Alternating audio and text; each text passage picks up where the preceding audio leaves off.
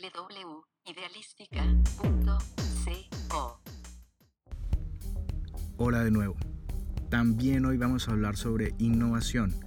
Vamos a empezar a desglosar, vamos a desmenuzar esa palabra tan interesante que todo el mundo tiene en boca. Hoy vamos a hablar si estás listo realmente para innovar. Y esto suena extraño porque pues pareciera que innovar es la condición natural del empresario o de la persona que quiere eh, sacar una nueva idea o empresa en el mercado. Pero hay que hacerse unas preguntas clave. La primera de ellas es si realmente entiendes a tu cliente. Sí, suena muy loco, pero a veces el hecho de que estemos comenzando un negocio lo hacemos basados en lo que sabemos y en lo que nosotros creemos saber de nuestro cliente.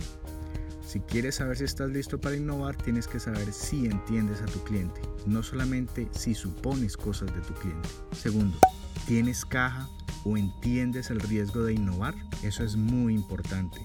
Si tienes caja, quiere decir que tu negocio ya está caminando y es posible que el primer punto ya lo estés solucionando. Es decir, a medida que vas avanzando en el mercado, vas entendiendo tu cliente y esa experiencia que has venido teniendo con tu cliente te va a dar dinero, te va a dar caja te va a dar flujo de caja para que arriesgues con productos innovadores. O si apenas estás arrancando, vas a tener que entender que es un riesgo.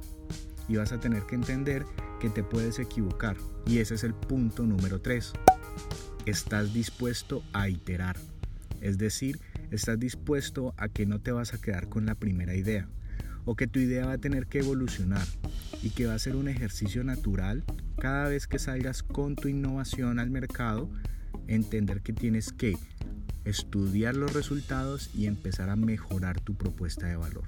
Entonces, si quieres innovar, tienes que saber responderte estas tres preguntas. 1. ¿Estás entendiendo a tu cliente realmente o solamente estás suponiendo? 2. ¿Tienes caja para poder hacer ese tipo de innovaciones o estás entendiendo el riesgo que significa innovar? Es decir, que vas a tener algunas pérdidas en el proceso. Y tercero, si estás dispuesto a iterar, a cambiar de idea, a mejorar tu idea, a evolucionar tu idea o definitivamente entender que tu idea no funciona y debes cambiarla totalmente. Gracias.